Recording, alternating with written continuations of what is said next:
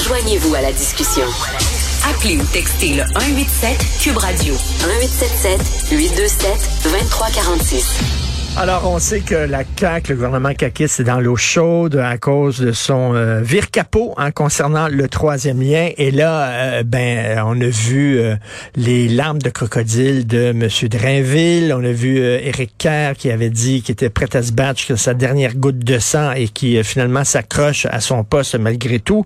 Et là, on a demandé en renfort Christian Dubé, le ministre le plus aimé du gouvernement caquiste, venez nous donner un coup de main. Et là, M. Dubé a dit, ben, vous savez, la pandémie quand même, euh, euh, si on change le système de santé, s'il y a une réforme du système de santé, c'est à cause de la pandémie. Donc, euh, c'est la même chose avec le troisième lien. La pandémie a vraiment des conséquences. Donc, essayé de faire un lien assez maladroit entre les changements qu'on va apporter au système de santé et la juste décision de changer le troisième lien. On va en parler à M. Joël, Arsenault, député des Îles-de-la-Madeleine pour le Parti québécois. Bonjour, M. Arsenault. Oui, bonjour. Finalement, on a appelé, c'est un peu ce qu'on ressentait, c'est qu'on a appelé en renfort le ministre Dubé en disant, ben, viens, viens, viens donc expliquer aux gens à quel point c'était une sage décision, le troisième lien. Ben exactement. Et, le lien était tout à fait maladroit, mais on, devine un peu le, spin médiatique. Euh, Monsieur Dubé, effectivement, c'est l'un des, rares ministres aujourd'hui là qui peut se targuer d'avoir une, bonne réputation, une bonne crédibilité. Les gens lui font confiance, même si la réforme euh, est critiquable. Le fait que ce soit lui qui soit à la barre de la réforme de la santé, ben on, a tendance à penser qu'il va réussir, qu'il va faire de son mieux, qu'il veut vraiment améliorer le système. Mais hier, moi, j'ai sursauté quand je l'ai vu faire un, lien entre l'abandon du troisième lien et la réforme de la santé. Euh, je pense que la pandémie a rien à voir dans l'abandon du, troisième lien. Et euh, bon, euh, la réforme de la santé, elle est nécessaire et les effets d'un système qui s'effondre ont été exacerbés par la pandémie. Mais à un moment donné, il faut arrêter de prendre les gens pour des valises. Et là, on voit justement que les maisons des aînés sont presque vides à cause, entre autres, de la pénurie de main-d'œuvre. Et c'est assez bizarre parce qu'on dit on est revenu sur l'idée du troisième lien parce que, à cause du télétravail, donc ça rendait le projet caduque. Euh, mais on va de l'avant avec les maisons des aînés en sachant euh, tout à fait qu'il manque de main-d'œuvre. C'était ça. Ouais.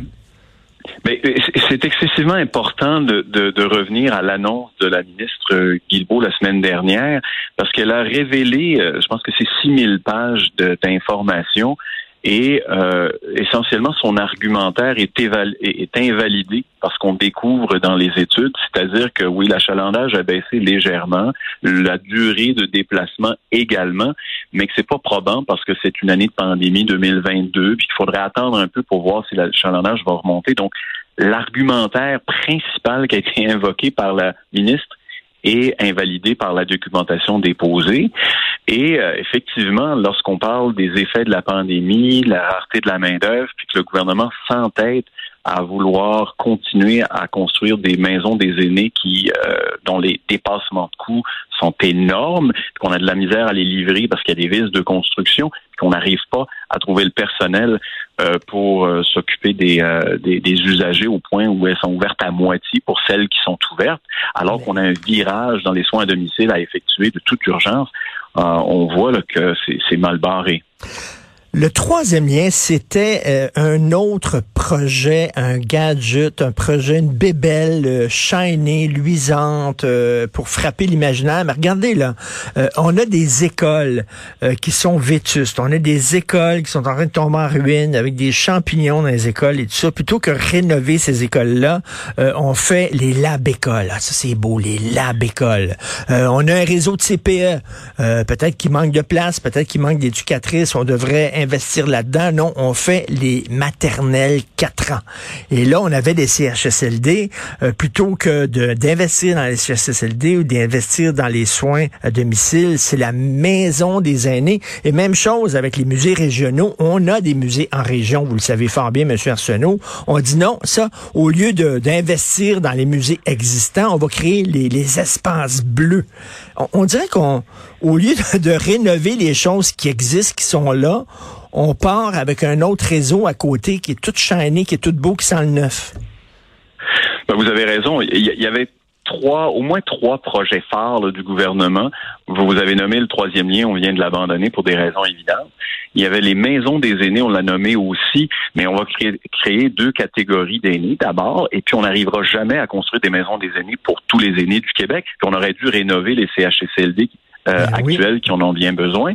Euh, et puis, euh, les maternelles 4 ans, plutôt que de terminer le réseau des CPE qui est fort apprécié, en fait, qui est regardé à travers la planète comme un exemple, on a, on a préféré investir dans les maternelles 4 ans, puis on n'arrivera pas à compléter le réseau. Alors, sur toute la ligne, les projets phares sont des échecs parce qu'on a voulu euh, réinventer la roue essentiellement au lieu de compléter euh, des projets qui étaient euh, qui étaient nécessaires.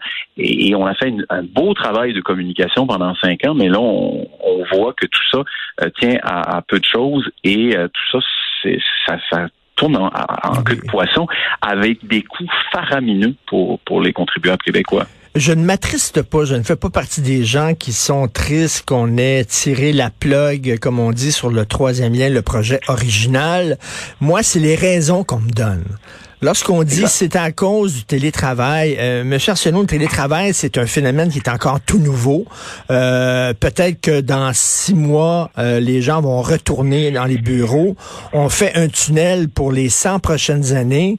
On peut pas se baser là sur le fait est-ce qu'on continue le projet ou on tire la plug sur l'histoire d'un mouvement là, qui est à la mode, mais qui peut durer trois, quatre mois? C'est ça que je comprends pas. Ben là, on, on, sait que les coûts ont, explosé. Euh, on parle au bas mot 10 milliards probablement qu'en fin de compte, ça serait plutôt 12 euh, ou 15. Mais c'est à la base, euh, c'était l'utilité même. Est-ce que les besoins nécessitaient qu'on investisse de façon massive dans un nouveau lien sous fluvial entre Québec et Lévis, de centre-ville à centre-ville? Tout le monde en doutait. Les experts ont tous mis cela en doute. Euh, maintenant, il y avait la faisabilité. Après cinq ans d'études, ce que les experts qui ont eu le temps, moi j'ai pas eu le temps de regarder les 6000 pages, là, mais ceux qui ont, qui ont eu le temps de regarder euh, ces pages-là disent, mais c'est incroyable de voir qu'on travaille là-dessus depuis cinq ans, puis on ne peut pas encore euh, dire clairement que le simple fait de creuser ce tunnel-là soit réalisable sur le plan de l'ingénierie et, dans des coûts et dans un délai qui soit disons, raisonnable. Et puis là, ben, on, parle maintenant aujourd'hui euh, de, la durée de déplacement qui a diminué en raison de la pandémie puis du télétravail. C'est véritablement de la poudre aux yeux. Là. On, sait que le gouvernement se cherchait une voie de sortie euh, éliminer ce projet-là euh, de la table à dessin. Puis on l'a fait la semaine dernière de façon plutôt maladroite, mais ça reste une bonne décision parce que même sur le plan environnemental, sur le plan de la mobilité, ça ne tenait pas la route, on sait. En terminant, M. Arsenault, euh, le printemps va finir par arriver à un moment donné et l'été. Donc, vous êtes député des îles de la Madeleine. On le sait, ça va débarquer les touristes euh, un peu partout à travers le monde. On lutte contre ce qu'on appelle les, conséquences, les impacts euh, négatifs du tourisme de masse. Comment se sentent les Madelinots lorsque la gang de touristes débarque l'été? On est content de les avoir, on est content de les accueillir, mais est-ce qu'on trouve qu'on est trop nombreux? Ouais, ben il y, a toujours les enjeux d'harmonisation, je dirais, des attentes et des besoins des visiteurs et euh, les, attentes aussi, puis euh, la qualité de vie des, résidents. Donc oui, il y a une pression sur l'habitation, il y a une pression aussi sur sur les services publics, euh, bon, l'accès à la restauration, même parfois il y a des, tablettes d'épicerie qui peuvent être vides dans dans certaines périodes de, fort achalandage. je dirais qu'on travaille là-dessus justement là, pour pour s'assurer que euh, les îles soient fassent le bonheur euh, des, euh, des visiteurs comme des Madelinots. Il y a encore du travail à faire, mais je pense que l'année dernière, ça s'est quand même somme toute bien déroulé. Donc, on s'attend, ça, ça se passe encore très bien. Puis, les, les sont toujours très accueillants pour les gens de partout. Il s'agit de d'en accueillir euh, dans un nombre qui qu'on est capable justement de traiter correctement, adéquatement avec tous les services. En espérant que les touristes qui débarquent aussi vont être respectueux. Hein. C'est bien beau de bien accueillir les gens, mais aussi il faut être respectueux lorsqu'on est en visite. Merci beaucoup, Monsieur Joël Arsenault. Merci Joël Arsenault, député des îles de la Madeleine pour le PQ.